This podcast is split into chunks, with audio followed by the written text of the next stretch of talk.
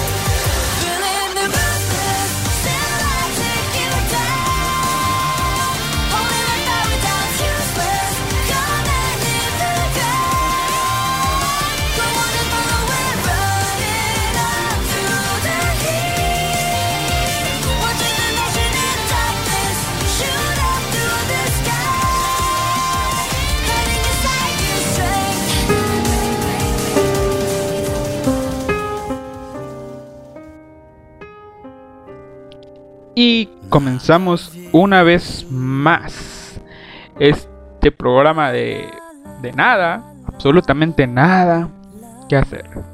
Bienvenidos una vez más al esto que será el podcast de un vago. Hoy 11 de julio de 2019 a 4 minutos para las 10 de la noche, hora México.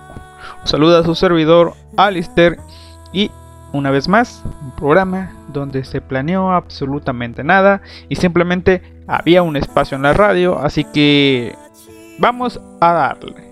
Es jueves y como es jueves, un intermedio entre un programa de amor o un programa de misterio, se me ocurrió tal vez que podría ser un programa de misterios amorosos o de amorosos misterios.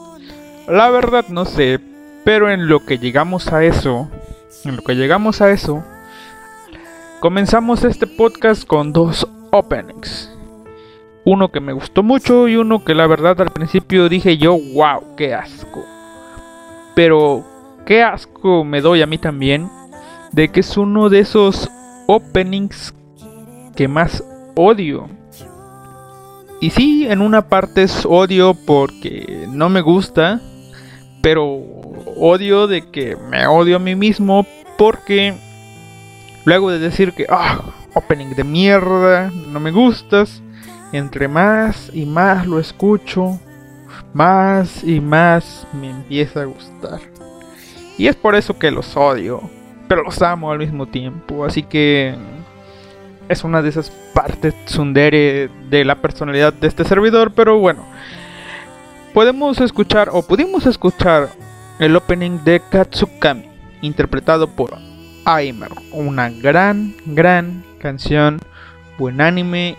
Y por otro lado, el opening de Arifureta. Inserte el nombre largo aquí.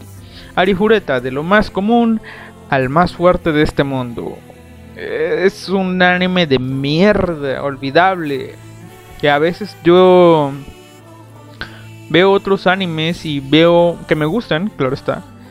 Y lo critican porque pueden criticarlos, tiene mucho que criticarlo, pero algo en mí me dice, oye, Alistair, defiende ese anime.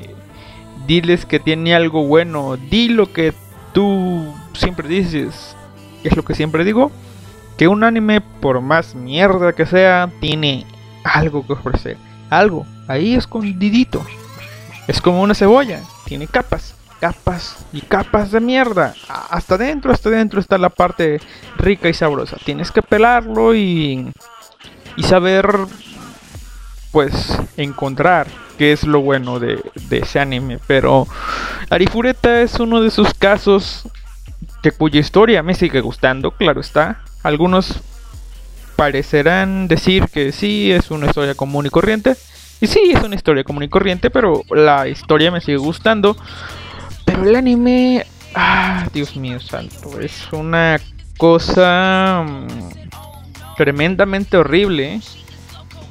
A mi parecer, vamos a comenzar con eso, con Arifureta. Eh, va checando el chat está Ariex. Hola Ariex.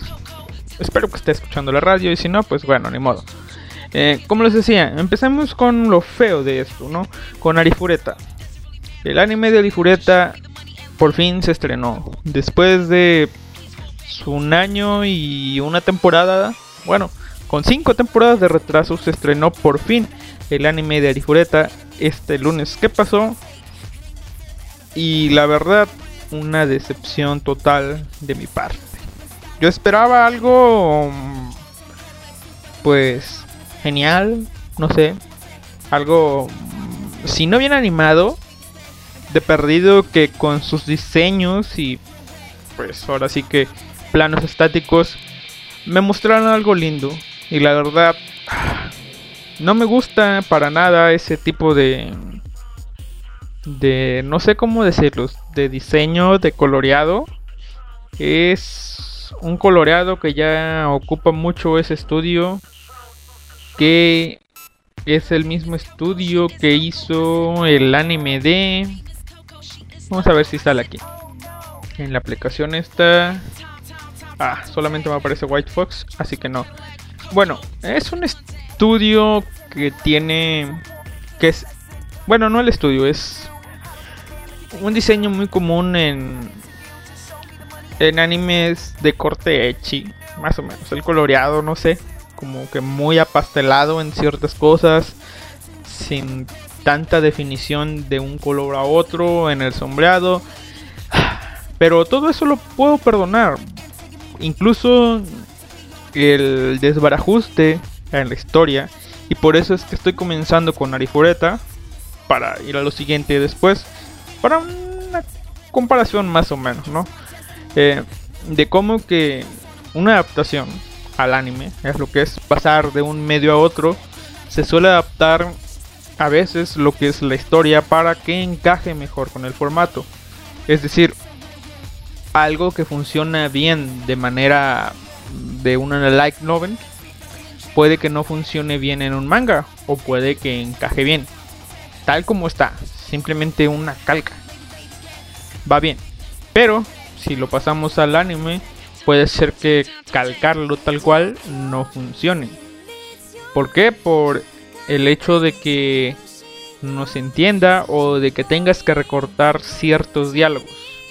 ¿Por qué?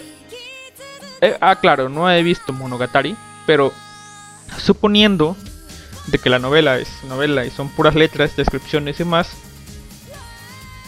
tal vez y solo tal vez sea algo así como una calca el anime porque recuerdo yo que una queja de los fansubers era que había muchos, muchos letreros.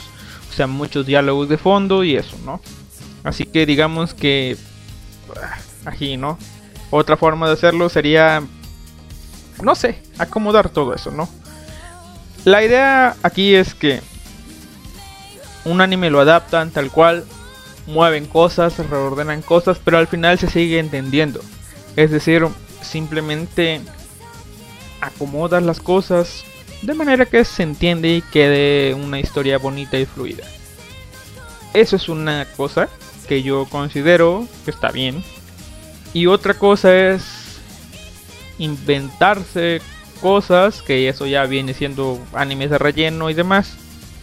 Pero en este, en este caso, siento yo que el, trataron de darle un poco de no bien, no agilidad, pero sino que trataron de abarcar o tratarán de abarcar mucho en este anime de Arifureta y por tanto tienen que dar brincos en varias situaciones, pero eso hace que las personas que no leen la novela ligera se sientan un poco perdidas y no conozcan el contexto o las motivaciones del personaje. Por ejemplo, el protagonista, Hajime. En el anime parece un tipo que pues, literalmente un día está llorando y de repente, ¡Oh, diablos, ah, estos tipos son malos, los, los voy a matar, los odio a todos. Y ahora todos son mis enemigos. Y en la novela, digamos que, pues sí, es así. Pero como te van adornando con más detalles, con más palabritas, pues al final terminas, digamos que, comprándole un poco su motivación. Pero en el anime simplemente se siente como que de repente se volvió emo y ya odia a todos. Ah, bueno, ni modo. Pero les digo, yo todas esas cosas las perdono. Suelo perdonar muchas cosas en el anime, pero la cuestión de la animación y sobre todo la cuestión del diseño, la forma en la que animan a los monstruos, que de momento en, en lo que sería todo, pues todo el recorrido de Hajime para escapar del laberinto y todas las demás veces que se enfrenta a monstruos, pues va a seguir teniendo esa animación, pues... Ya, ya, ya. Bueno, ni modo, pero a todo esto yo seguiré viendo esta serie. Y, y eso me hace recordar que no debo poner expectativas en los animes que veo. ¿Por qué? Porque luego vienen estos topes nefastos que me hacen sentir mal porque pues, esperaba algo con expectativas de ver algo bueno y pues, para abajo. Y eso es lo que un fan del anime promedio siente temporada tras temporada. Pero pues yo no suelo sentirlo así porque, como les he dicho antes, no suelo esperar nada de los animes. ¿Por qué? Porque la mayoría de las veces me voy a decepcionar. Así que simplemente veo lo que viene y ya. Por eso creo que seguiré viendo animes así. Porque de esa forma es mejor, aunque sea un autoengaño, es mejor disfrutar, para disfrutar de los animes, el no conocerlos y dejar de sorprender. Y pues algo de lo que es la historia de de Nagumo Hajime sin spoilear cosas de la novela y con lo que pasó en el capítulo 1, vamos a ver. Eh, la clase entera de Nagumo, de Hajime, vamos a dejarlo así, de Hajime fue invocada a otro mundo por un rey, una princesa, un reino, no sé, buscando héroes. Toda la clase fue invocada y todos tuvieron poderes, ¿no?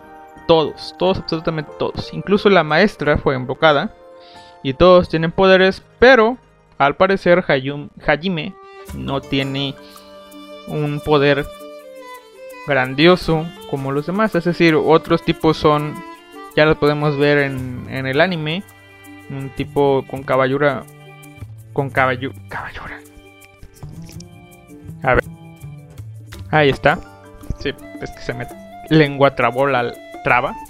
Eh, sí, un tipo con armadura que puedes imaginarte a un cyberhombre. Una tipa con buen diseño que está viendo a Hajime y demás, ¿no? O sea, todos tienen poderes geniales, todos pueden usar magia, pero Hajime no. Hajime tiene el poder de la alquimia. Que básicamente no va a servir para nada. Y un día van a un laberinto.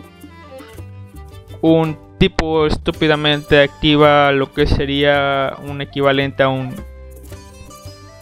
el equivalente a un gimmick, a un cofre falso, que es un cristal.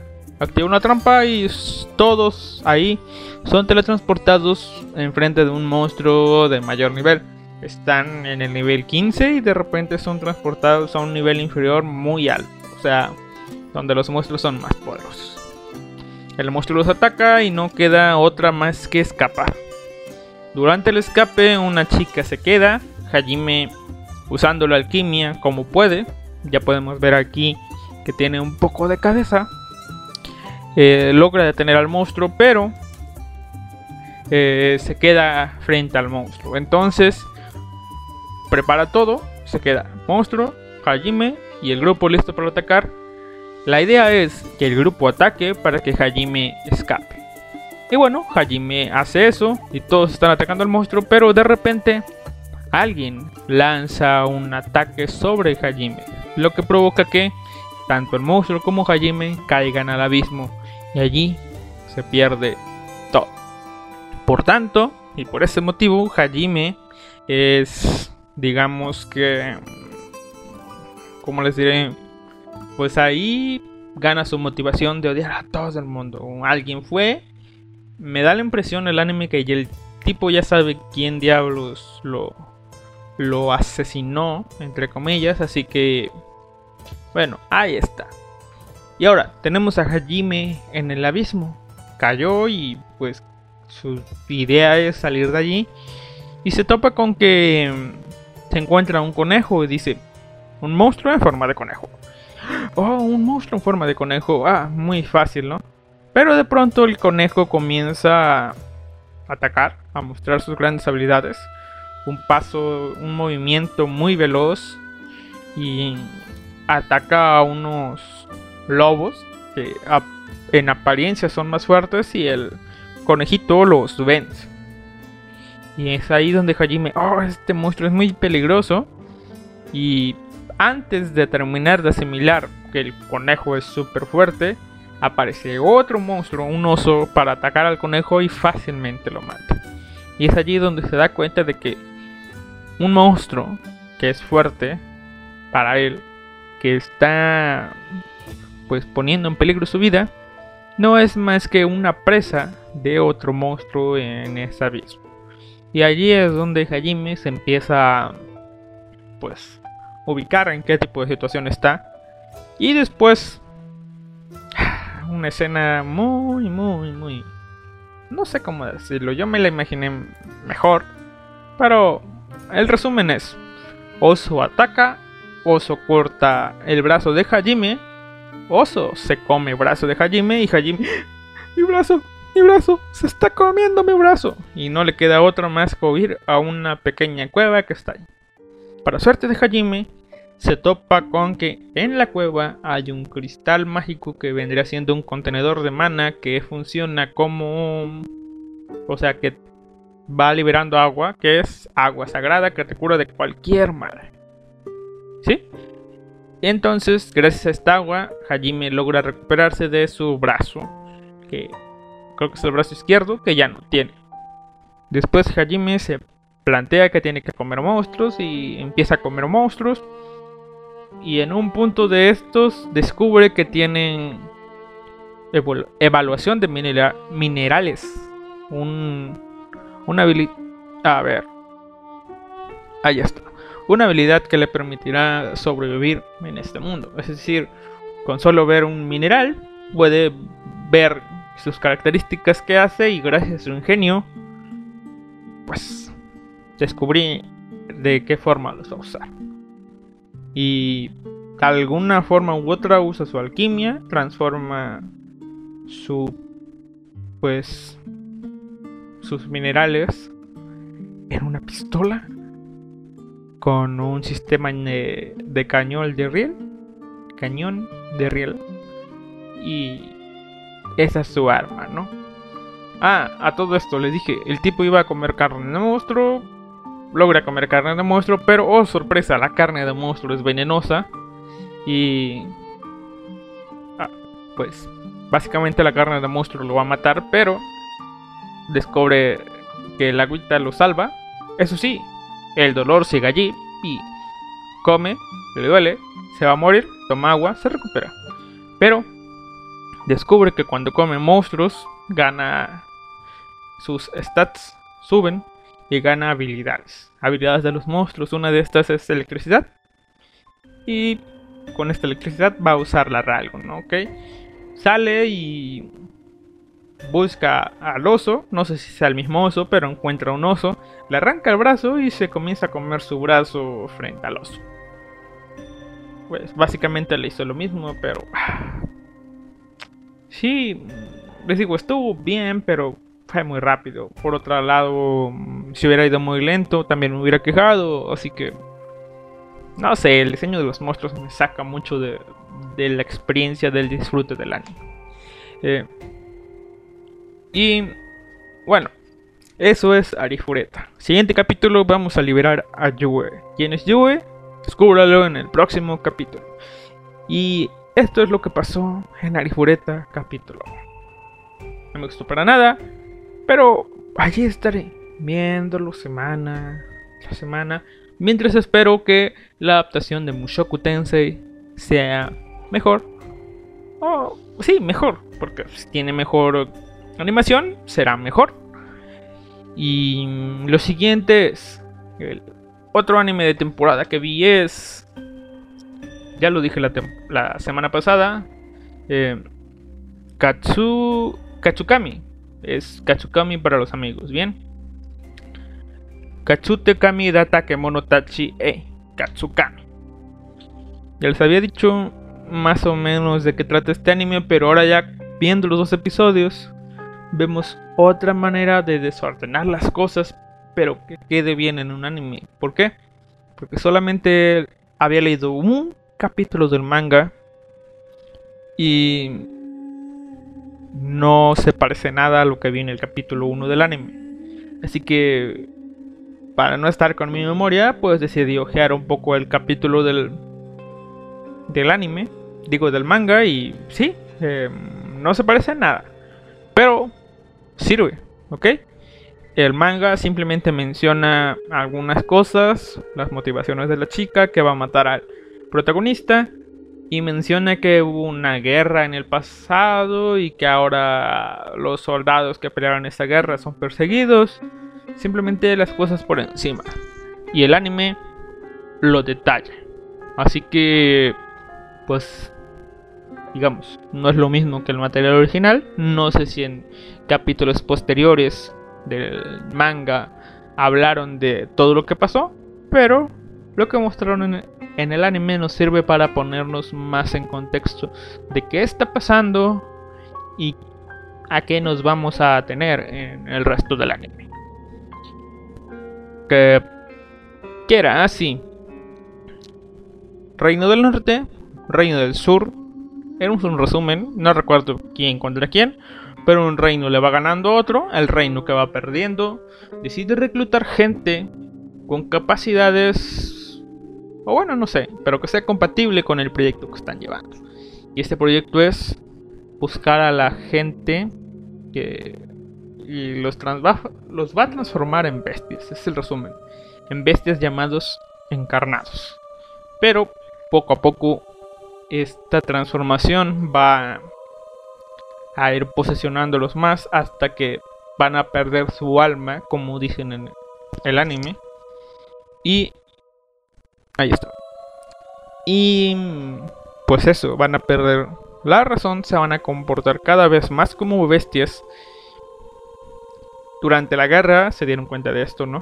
Y comenzaron a matar a algunos compañeros, pero se firmó la tregua. Todos los encarnados fueron regresados a su hogar. Y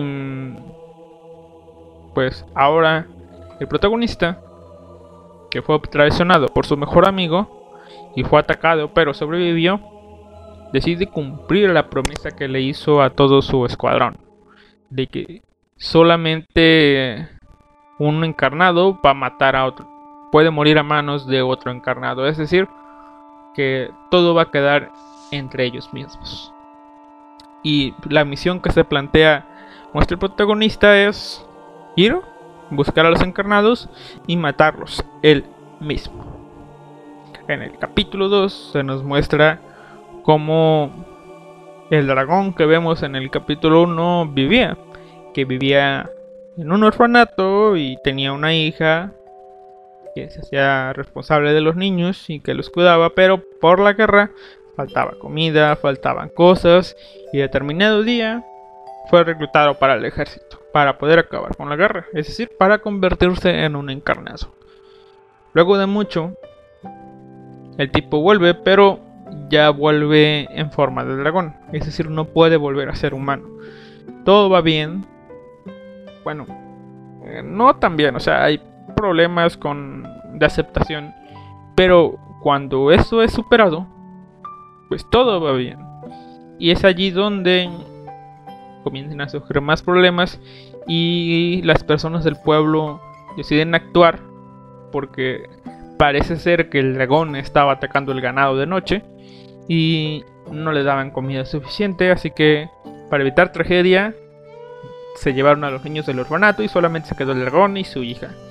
Un buen día el dragón ve la situación y mejor se va de allí al bosque. La chica lo ve lo veo ir y de pronto veo una explosión a lo lejos y ve a un tipo que mata a su padre y se va. Y es allí donde la chica llena de odio va a una casa por el asesino de sus padres. Con un rifle a su espalda y pues lo encuentra, le dispara y oh sorpresa, el tipo no se muere. ¿Por qué? Porque es un encarnado y tiene más resistencia.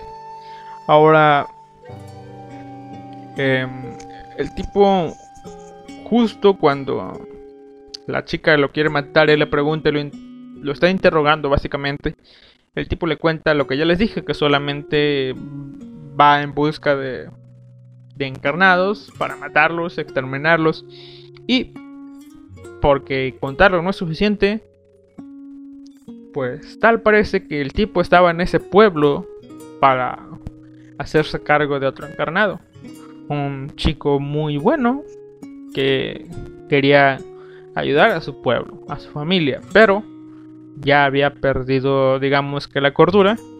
Y lo que hacía era llevarle oro, joyas a los tipos del pueblo, se los daba a su mamá y al pueblo para que el pueblo fuera feliz. Pero, como hacía esto, pues atacaba a los carruajes que pasaban cerca y mataba a todos. Y básicamente era dinero sucio, dinero con sangre. Pero bueno, el capitán lo... O sea, nuestro protagonista termina exterminándolo. Y... ¿Cómo acabamos este pequeño introducción? Pues bueno, nuestro capitán decide irse porque va a seguir con su misión, matar más encarnados. Pero nuestra chica, la hija del dragón, dice, no conozco tus pues motivaciones, pero para entenderlas no me quedará otra más que viajar contigo. Así que aquí se junta el dúo dinámico y la verdad, no, soy sincero, no he leído el manga, solamente leí el capítulo 1.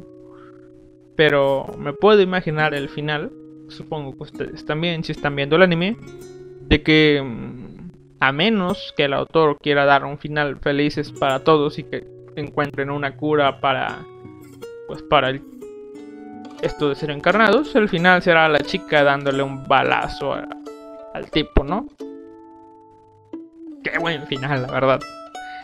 Yo lo espero, espero, con ansias. El autor, maybe. Ya recordé que otro manga hizo, el manga de Maquia, la película, adaptación de la película al manga, adaptación.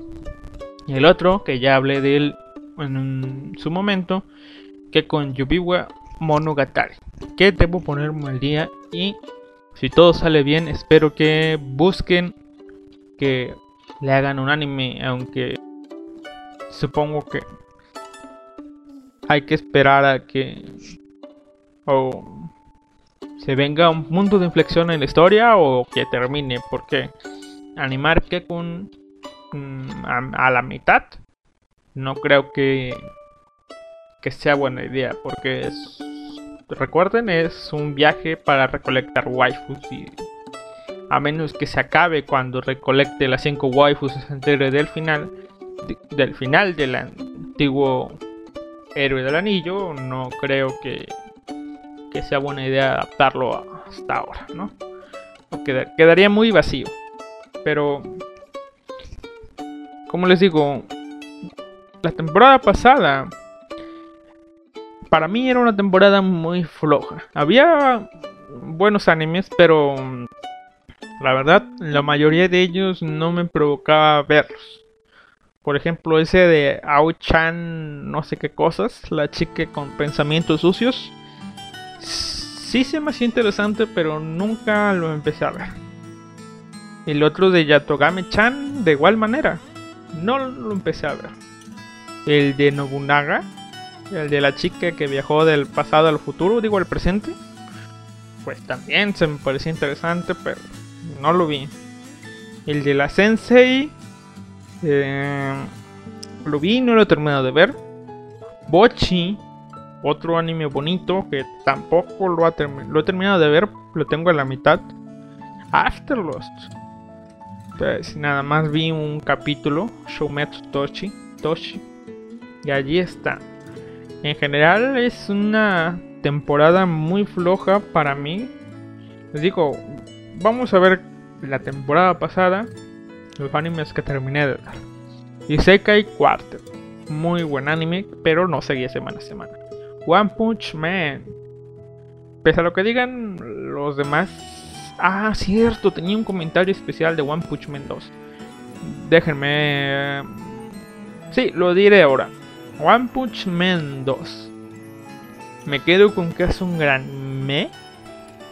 Si bien, como dicen, espero que sea un preámbulo para una tercera temporada. Aunque no sé si ya alcanzó, alcanzó al manga. O sea, al material que hay para adaptar. Pero em, ¿Cómo lo diré? No sé si sea una especie de simbolismo. La canción de fondo cuando Saitama va a hablar, pero me va a hablar cuando va a atacar. Pero si es así, pues me quedó claro.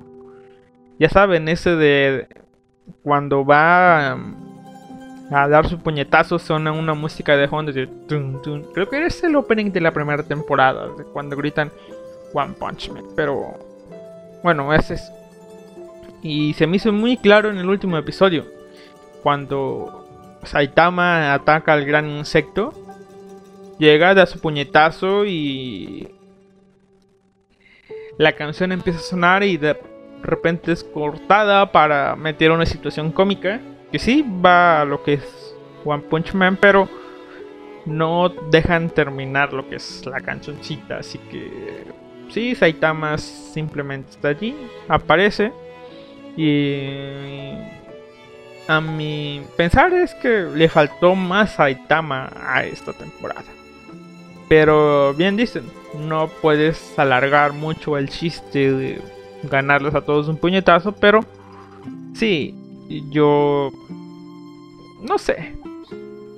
A mí me hubiera gustado más que siempre apareciera Saitama, aunque sea al final para derrotar a los monstruos. O sea, que Saitama, aunque Saitama aparece para derrotar al monstruo gigante y demás, pero mm, eh, ahí está, One Punch Man. Supongo yo que si eres un gran, gran fan de la primera temporada, no te va a gustar mucho la segunda, pero a mí me gustó. Tiene sus momentos. Tiene sus momentos.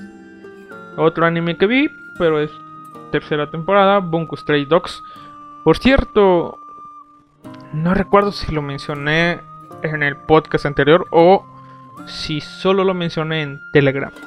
Pero para que no sea las de malas, si eres de esas personas que les dio una oportunidad a Bunko Stray Dogs temporada 1 y solamente viste uno, dos, tres episodios y eres de los que te pregunta preguntas ¿por qué diablos una persona que su superpoder es transformarse en tigre es importante? Bueno, episodio final, Bungo Stray Dogs, temporada 3, tiene la jodida respuesta. Yo dije, wow.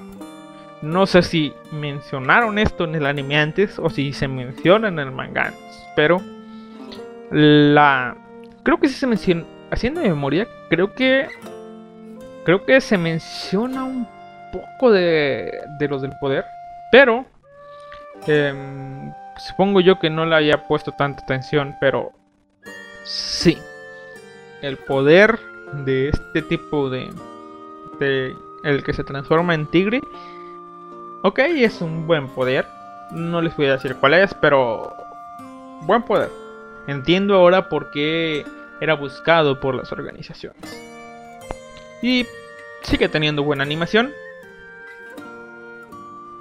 Sí falla un poco cuando los personajes están quietos o en escenas que no importan, porque simplemente aparecen eh, las siluetas de los personajes, sin caras, sin nariz, sin ojos, pero todas las temporadas han sido así, así que se gastan el dinero en lo que importa, animar bien las peleas. Yoshikao 6 lo terminé de ver, porque 3 minutos y ya, Tate no Yusha, estuvo muy bueno. Bokuben, eso ya es de la temporada pasada. Este sí, lo dejaba morir a ratos, pero al final me enganché con esto. Mi plan era terminar de ver el anime y comenzar a leer el manga, pero con la temporada anunciada por octubre no veo el caso. Y eso es todo. Son todos los animes que terminé de ver la temporada pasada. Ah, Senryu Shoujo la tengo en proceso, para aclarar. Y ahora, vamos a ver.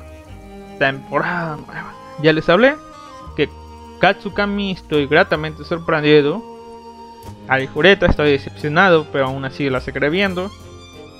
Y otro de los que regresó es Danmachi, episodio 2, capítulo 0. joder, una semana más de espera para ver Danmachi, pero para las personas que no han visto Danmachi o que no han escuchado los podcasts que hice de Danmachi, pues el capítulo 0 de la segunda temporada es un resumen de toda la temporada 1 de Danmachi. Todo lo que pasó a grandes rasgos es tocado en este episodio. Que si no es necesario que yo lo hubiera visto, puesto que ya me vi la, la temporada de ese anime, la temporada 1 dos veces, y también el spin-off de Sword Oratoria dos veces, no, no es necesario que yo la viera, pero la vi. ¿Por qué? Porque me di cuenta que me sigue gustando Danmachi, por más cliché y fanservice cero que sea. Danmachi, estoy ahí, pie de cañón. Ya quiero que llegue el siguiente lunes, porque creo que sale el lunes. Y bueno, otro de los animes a recomendar.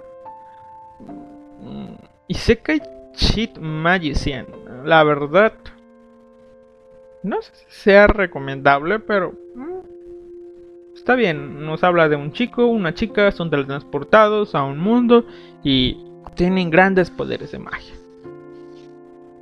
Lo que vi en el opening me causó curiosidad de verlo.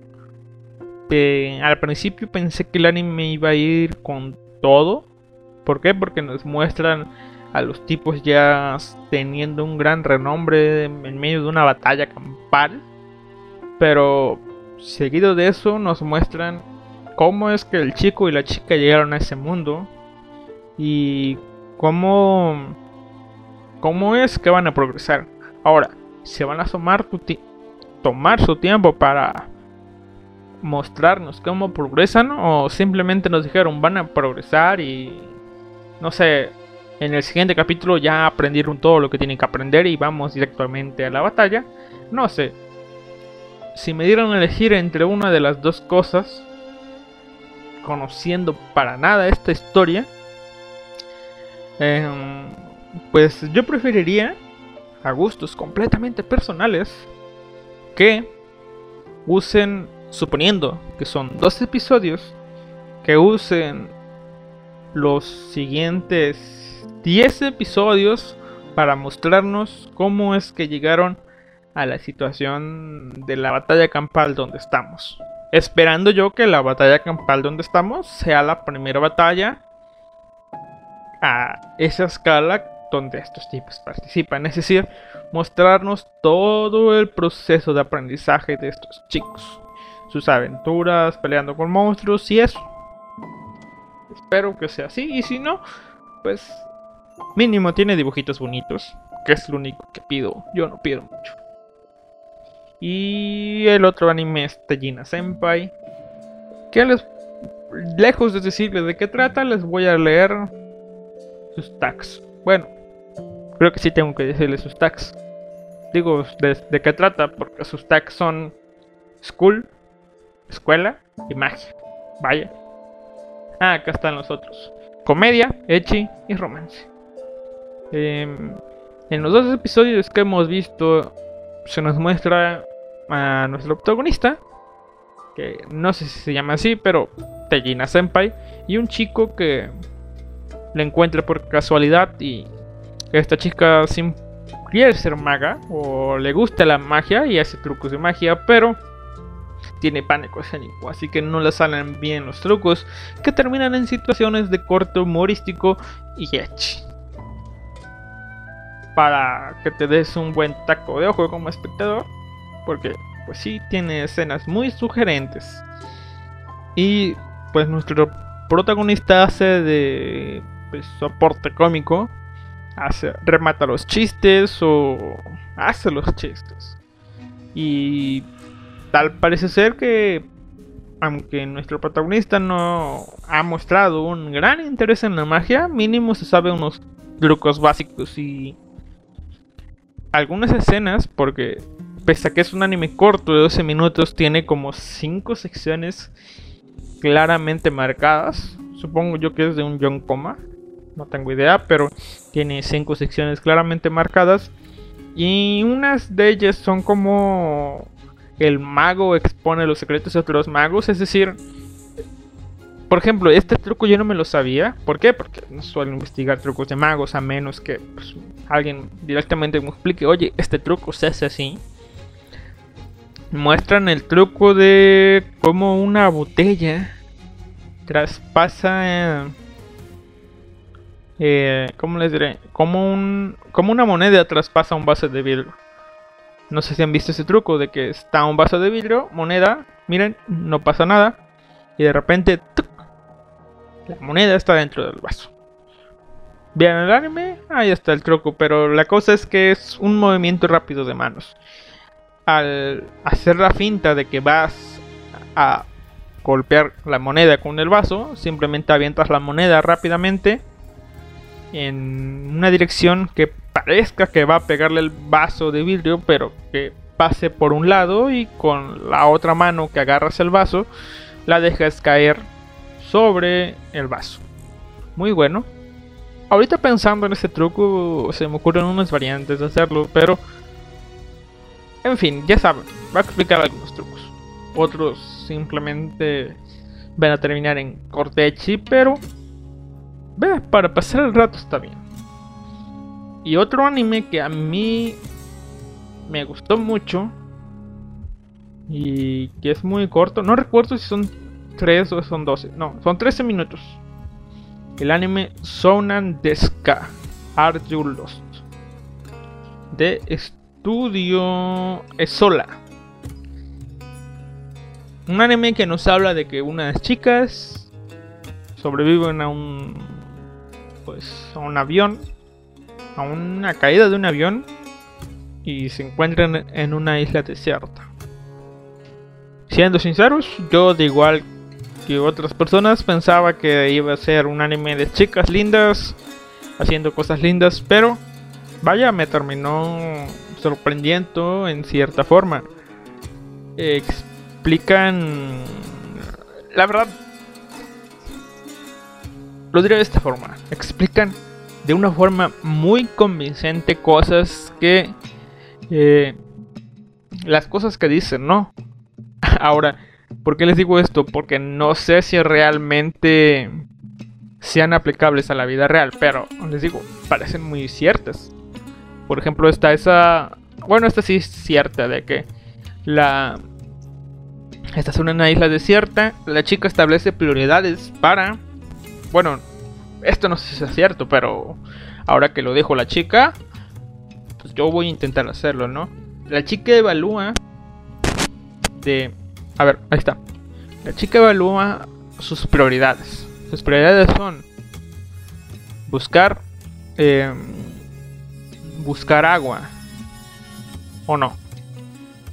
No recuerdo bien, pero... Sus prioridades eran buscar... Creo que sí, buscar agua. No, no, no, no, no. Sus propiedades ser propiedades.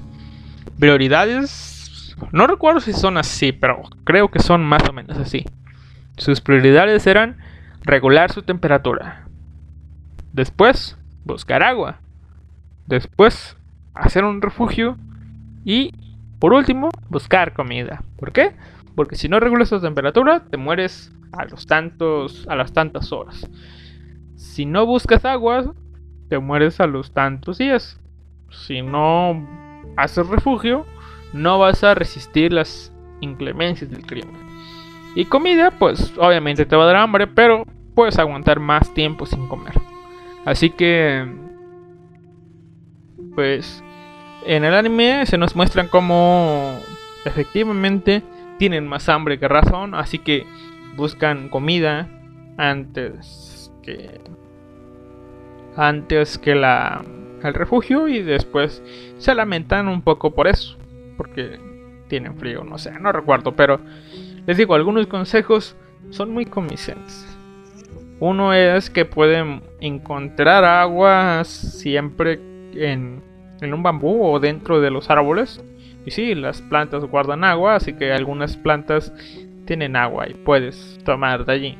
Incluso hay unas flores que te acumulan el néctar eh, de forma líquida en, en su no sé cómo decirle en el tubito de la flor y pues aunque sea gotitas, ahí puedes tener un poco de néctar, ¿no? Algo dulce en la, natura- dulce en la naturaleza.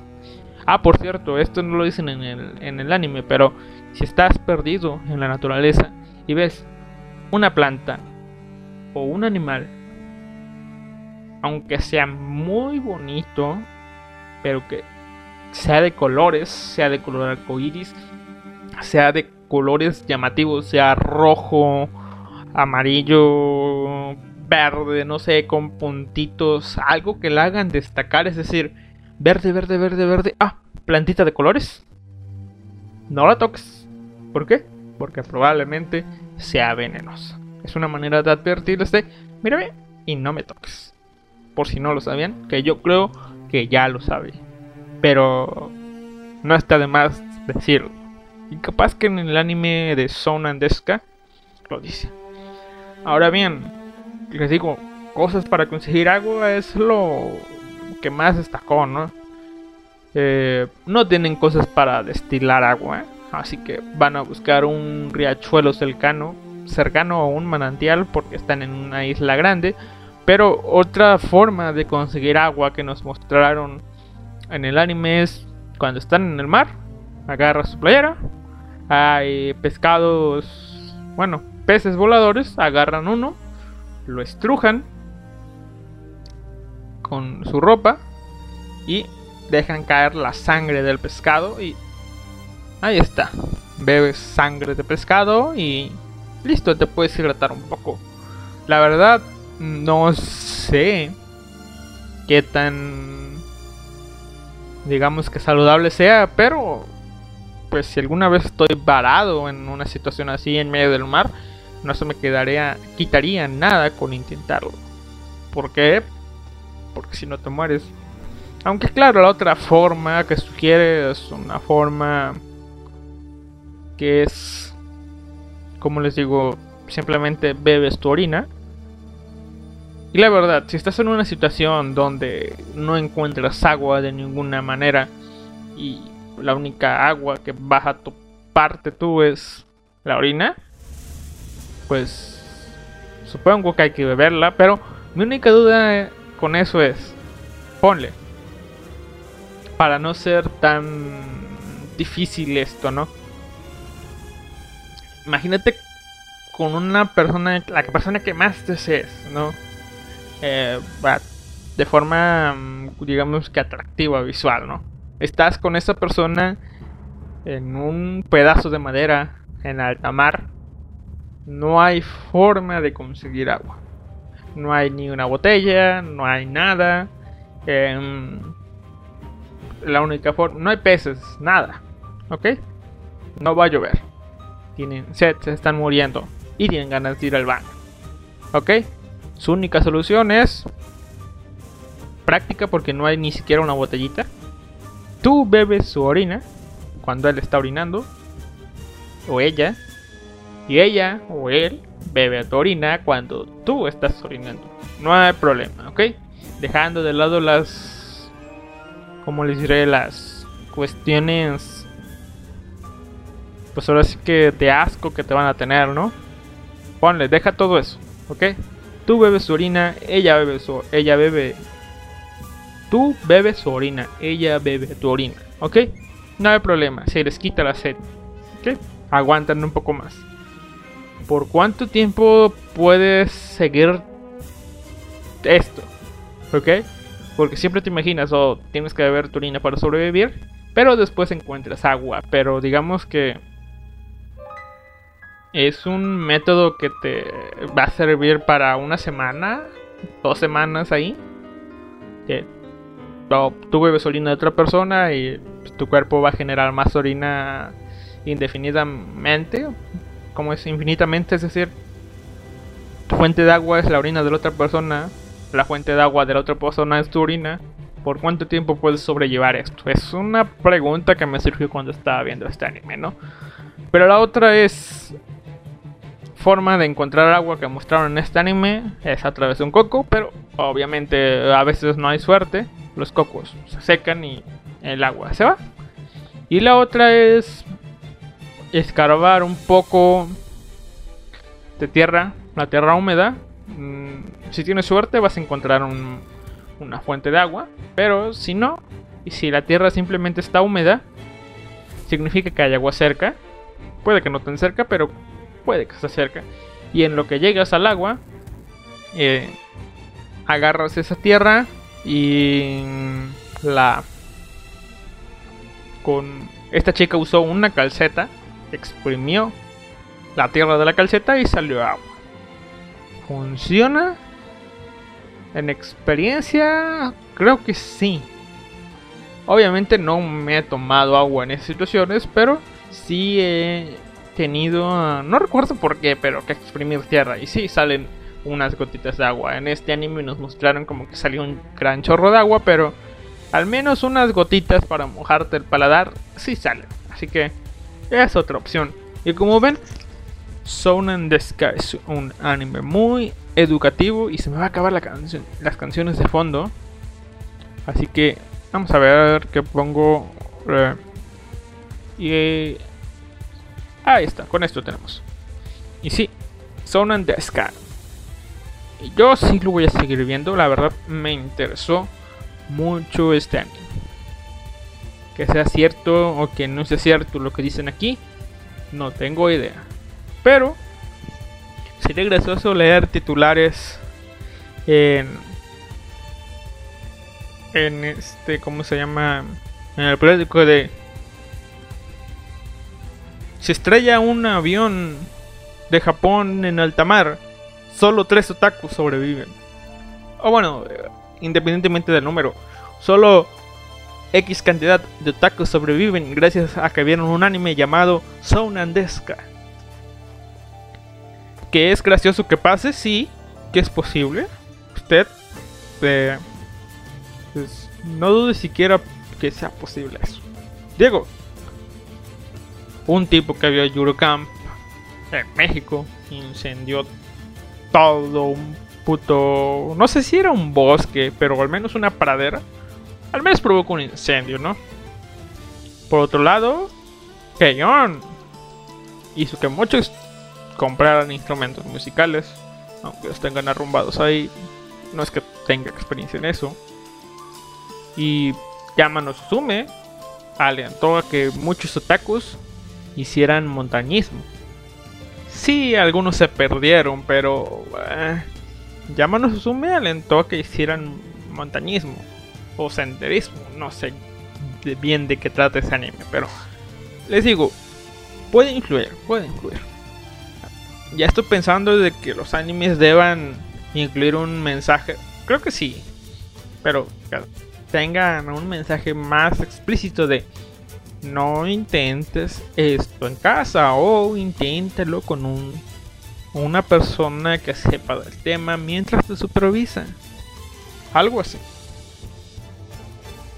Y bueno, el último anime que he visto esta temporada, que no va a ser el último, pero es el último que vi hasta ahora es Uchi no ko no tame naraba oriwa mushi kashitara mao mo seru kamu shirinai. Alias Uchimusu. Si es por mi hija, yo operaría hasta con el mismo, mismísimo rey demonio. Este anime ah, es muy lindo, es muy, muy lindo y recomendable recomendable. Uchimusu. Uchimusu. Y. Pues qué decir. Van dos episodios. Simplemente he visto uno. Pero este anime nos cuenta la historia de Dale. Un joven aventurero de 18 años.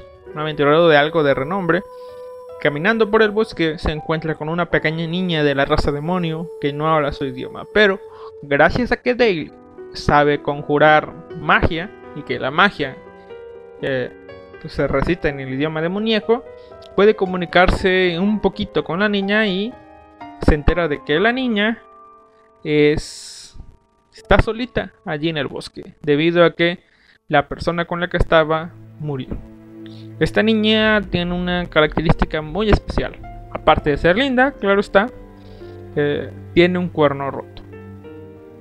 Por lo que sabemos, de lo que nos ha dicho Dale en ese mundo, Cuando un demonio tiene un cuerno roto significa que es un criminal y o ha sido exiliado. Pero es una linda niña que podría haber hecho. Lo único que se le ocurre a Dale es que fue exiliada junto con toda su familia. Pero de momento a Dale no le importa eso.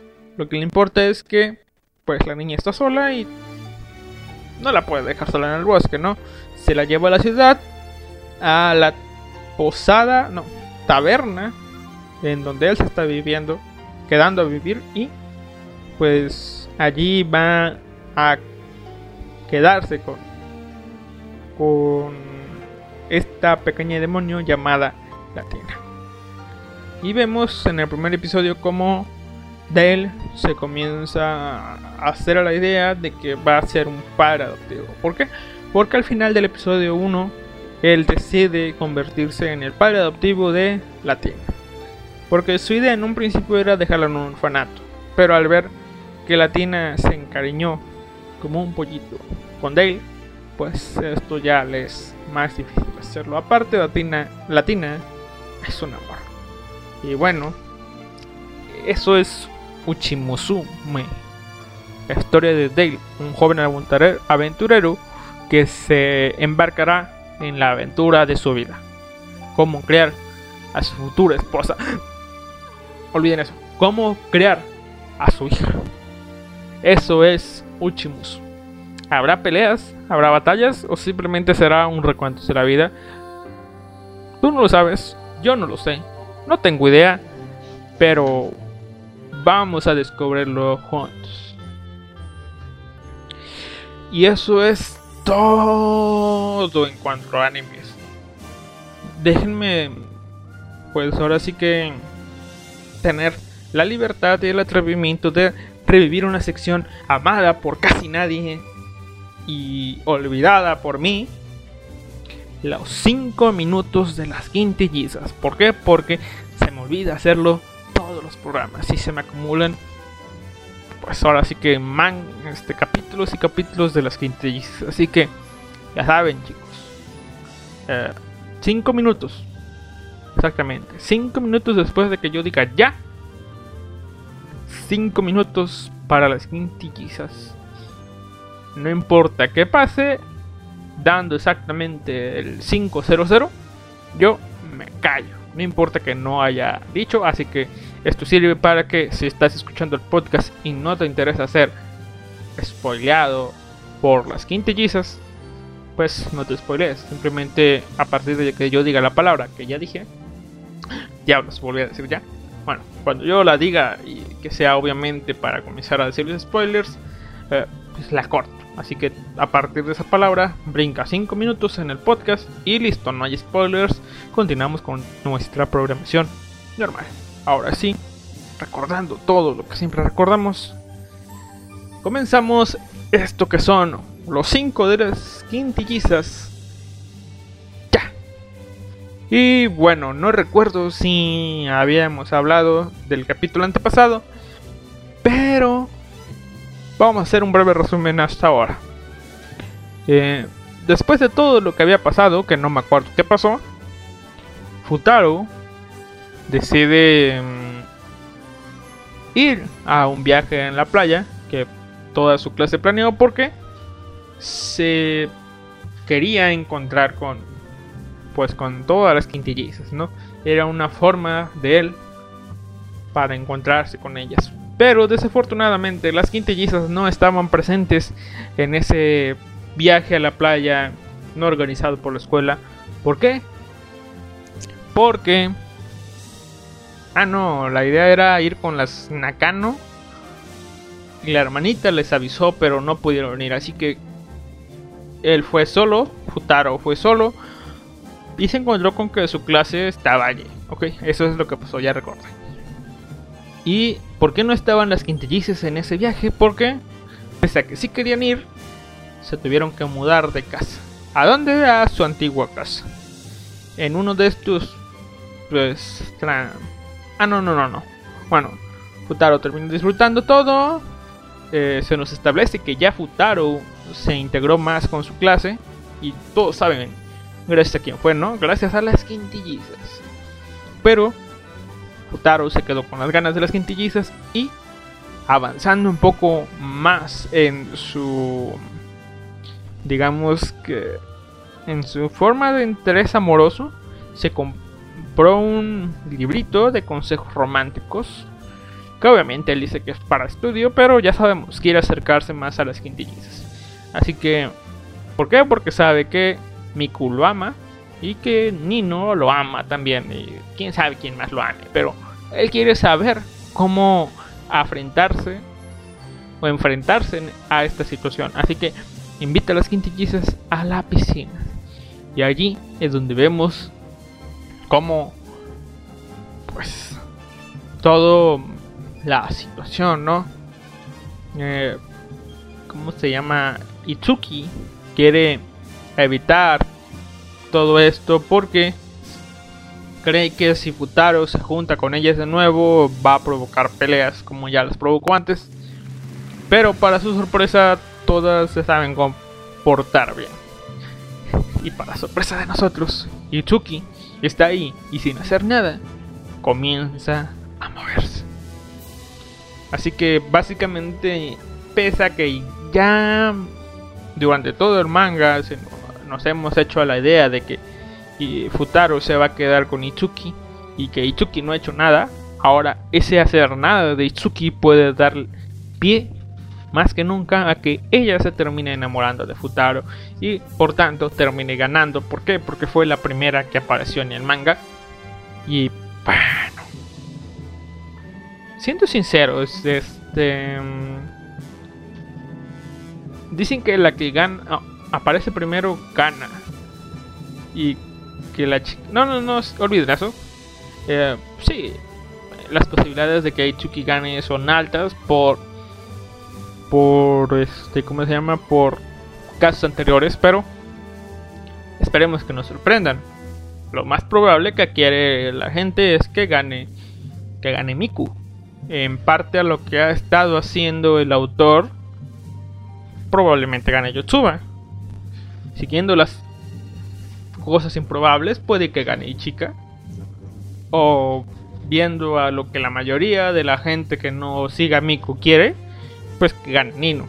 Pero la única cosa segura es que nadie sabe quién va a ganar.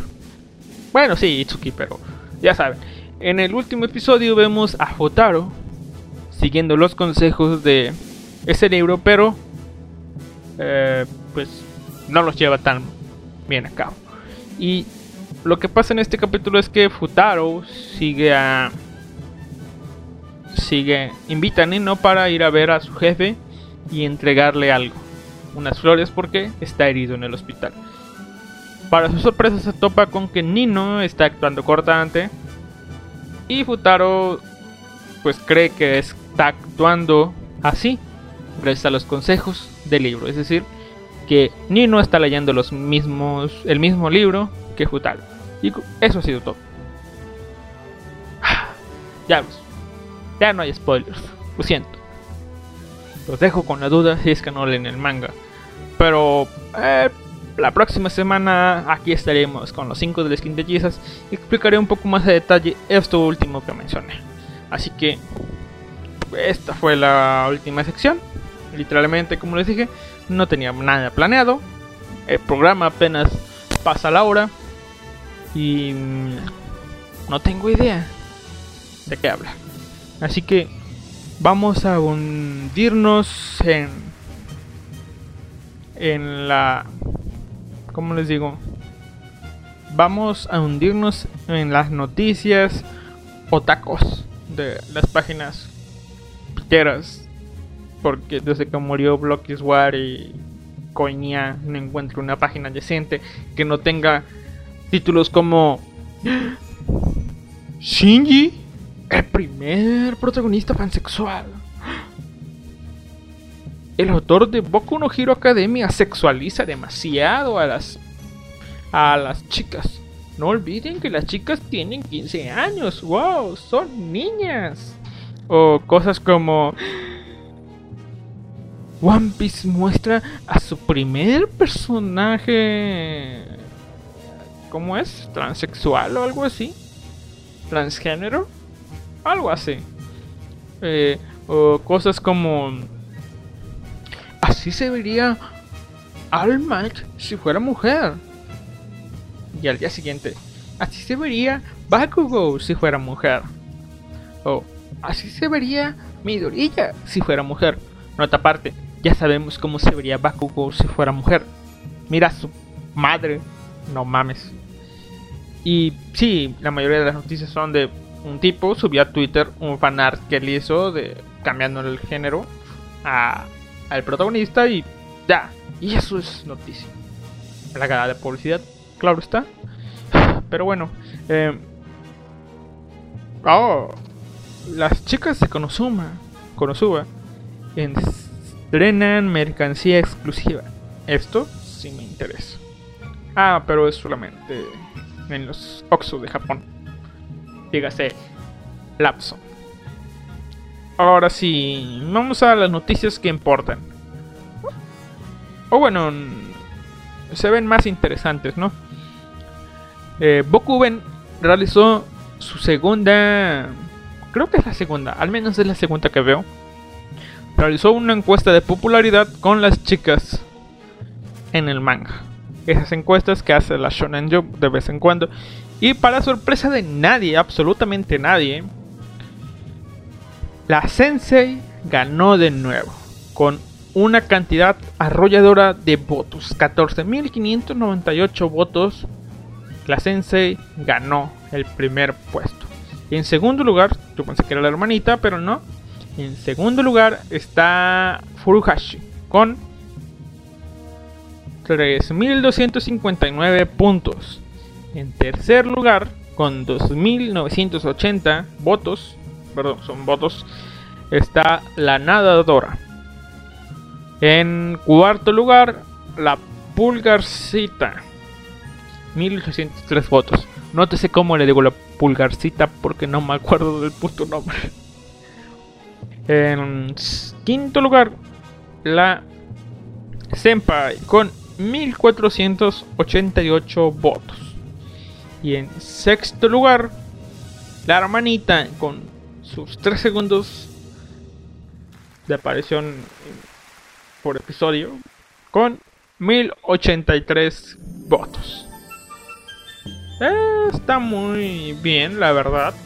Eh, pues sí. Eh, sí, Placense ganó. Supongo que tiene muy buenas razones. Tiene dos pares de buenas razones por hacerlo. Uno por delante y uno por atrás. Por donde la veas tiene un par de buenas razones para llevarse los premios. Ahora, desarrollo de personajes o interacciones con ella, no sé, porque no leo el manga, pero... eh, ahí está. Ahora, 10 años de Sao. Sí, gente, 10 años de Sao. Por tanto, Anime Expo, que no tengo idea si es Anime Expo Japan o Anime Expo de Estados Unidos, realizó, bueno, no sé si ellos realizaron la encuesta, pero mostró una encuesta de quién es la favorita del harem de Gito. Hasta donde vamos ahora. Sorpresas, no y sí. ¿Por qué? Porque el, el gane absoluto y definitivo lo tiene Asuna. No podía ser de otra forma. Después de todo, Asuna y Kirito, la pareja perfecta en este mundo, pero es una fea. Y sí, no es sorpresa que Asuna le lleve por doble la ventaja a la siguiente chica de en esta votación. No muestra la cantidad pero al menos en la gráfica se ve más que lo doble que la siguiente chica. Pero la sorpresa aquí es el segundo lugar. Y el segundo lugar no es otro ni más ni menos que si bien escucharon otro. Euyu llegó al segundo lugar en el favorito de todos para el harem de Crit. Porque sí, al carajo, ese bromance que hubo ya lo pueden meter en el harem. Digo, si meten a otros que han hecho menos, pues ¿por qué no meter audio? Pero sí, estos hijos y miren, esto nos muestra dos cosas. Uno, las Fuyoshis son de temer. Porque estos votos son de Fuyoshis. Las Fuyoshis están acaparando el mercado. Pero, en, en, pues viendo el lado amable, pues aún somos más. Aún somos más. Y bueno, la tercer, cuarto y quinto lugar son Sinon, que no tienen ni la mitad de preferencia que Asuna, Alice, la chica más reciente, y Lifa, con una cantidad mínima. No quiero ver ni dónde quedarían Liz y la otra Loli. No recuerdo cómo se llama, pero sí. Siendo sincero, me gusta Sinon, me gusta su diseño, me gustó su arco. Pero la verdad, yo sí prefiero a, a Alice como segundo. Y es triste porque en realidad Alice no existe de forma física. Pero bueno, allí está. Alice. Repasando. Asuna, Sinon, Alice, Grifa. Si quieren meter a Euyu, fuera ya. O bueno, no sé si sea troll o no, pero Euyu segundo en este ranking. Y ahora sí, y ahora sí, ¿qué más? Vamos a ver noticias, noticias. En lo que veo si hay noticias, la Nintendo anunció que sacaría una nueva consola de la Nintendo Switch, una llamada Nintendo Switch Lite, enfocada más en el mercado móvil. Es un poquito más pequeña, sus controles no se quitan, tienen un poco de rediseño uno de estos controles, puesto a que no se van a quitar.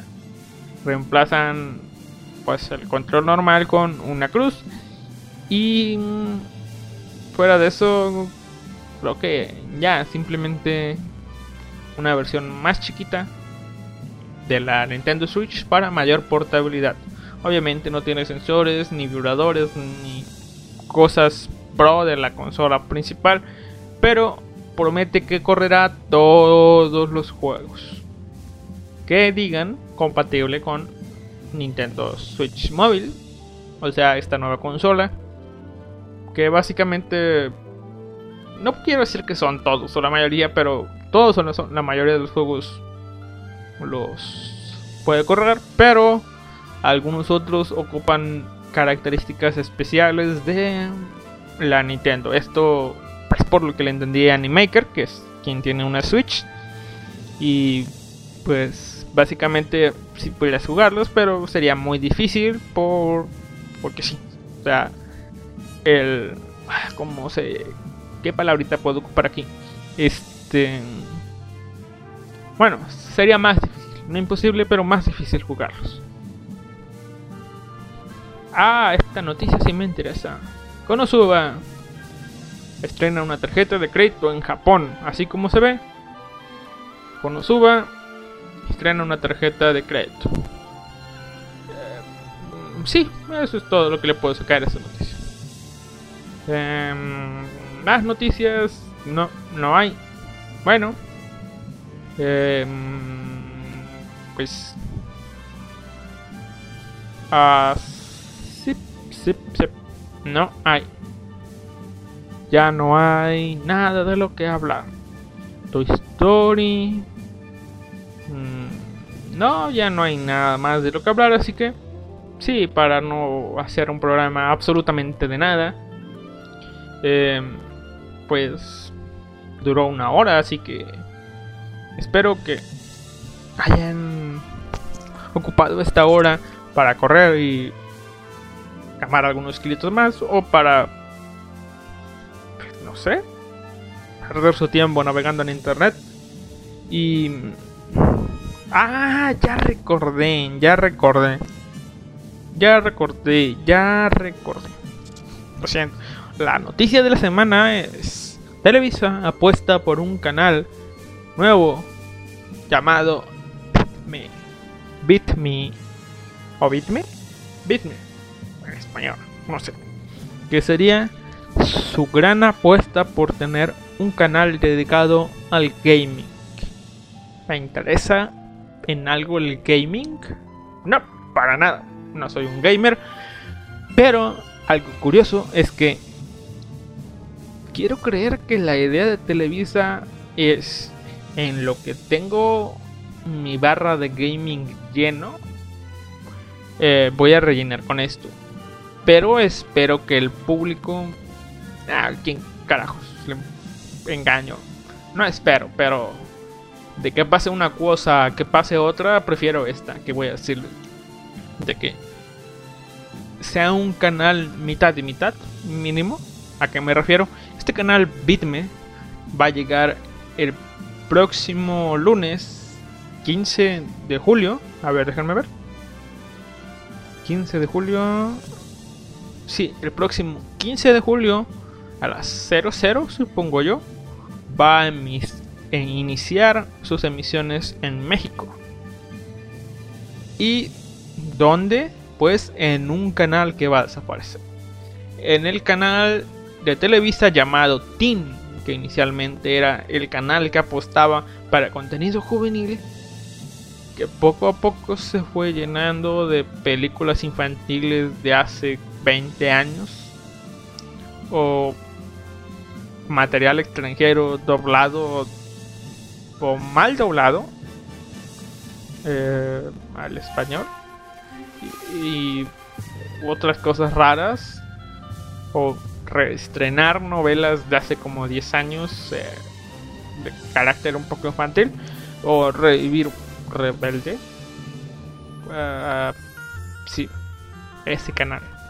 Teen que creo que también pasaba el Chavo y era lo único que llegué a- ver si es que pasaba en el Chavo.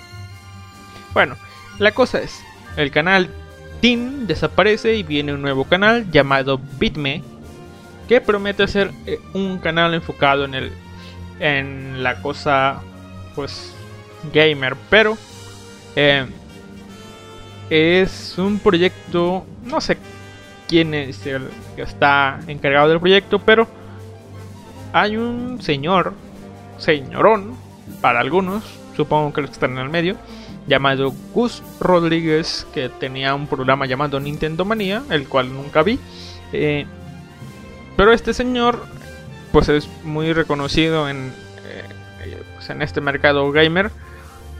Tenía su Nintendo Manía y no sé si recuerdan que había un niño que hablaba medio raro ahí.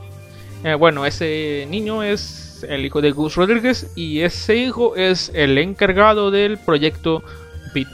La idea es tener un canal dedicado a, pues al gamer, como les digo, a pues no sé si mostrar o televisar esports, pero al menos sí programas de noticias, comentarios o noticias, ya dije. Algo así me da la impresión de que va a ser. Y, y obviamente no podemos...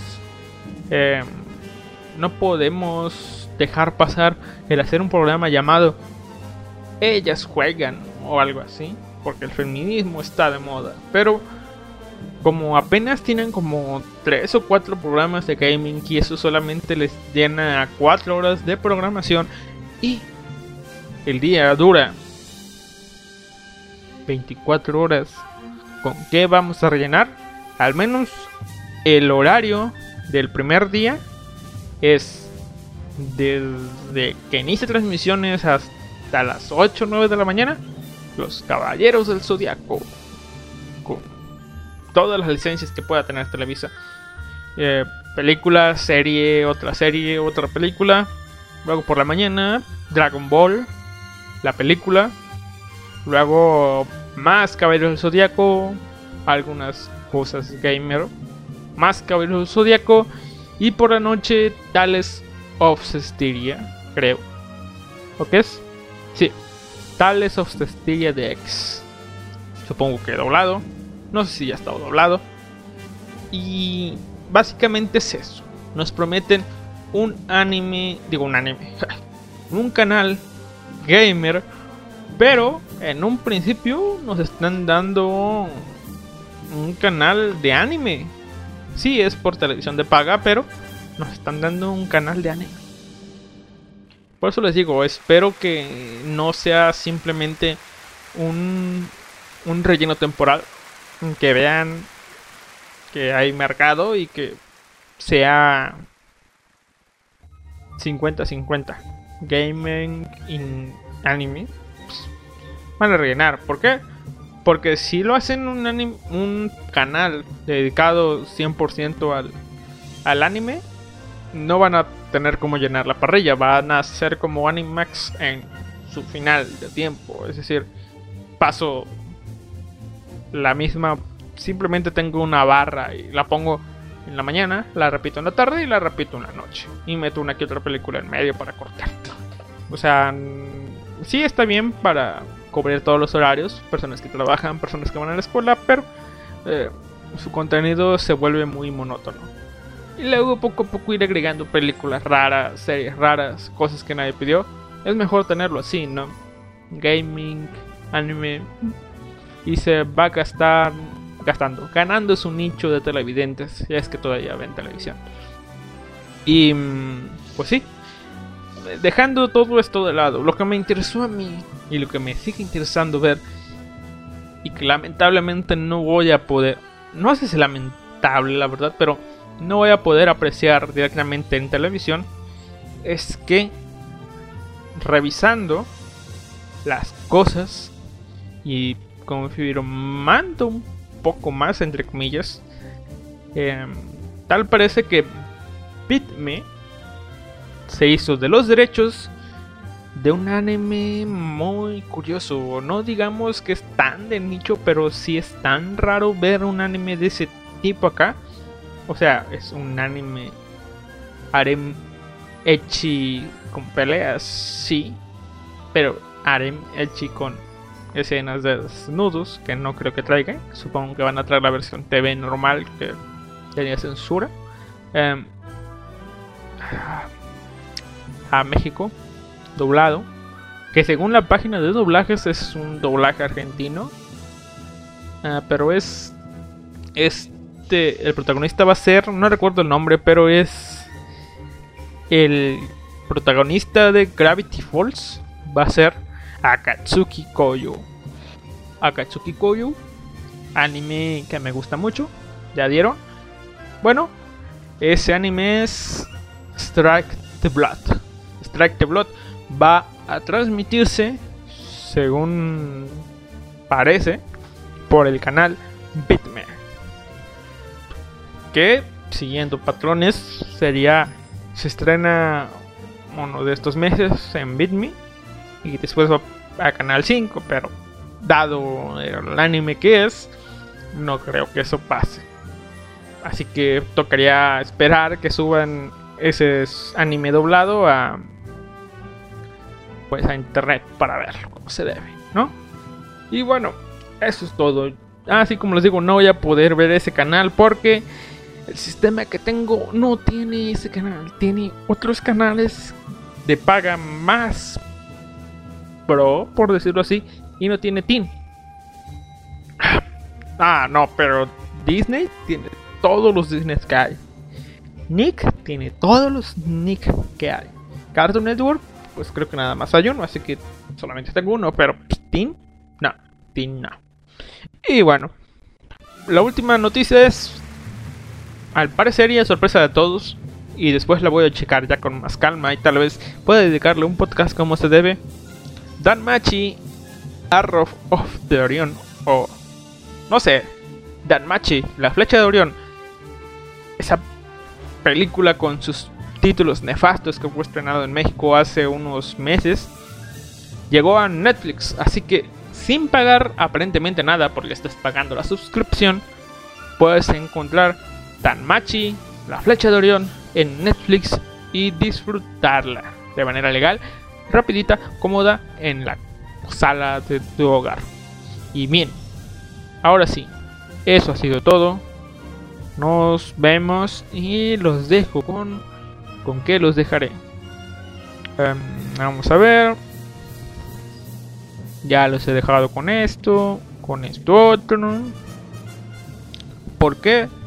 Si hablamos de Aquí está. Si hablamos de un tipo creando una niña, ¿por qué no vamos a algo más o menos? Eh, vamos con el ending. Espero yo que sea el ending de Barakamon. Ahora sí, nos vemos.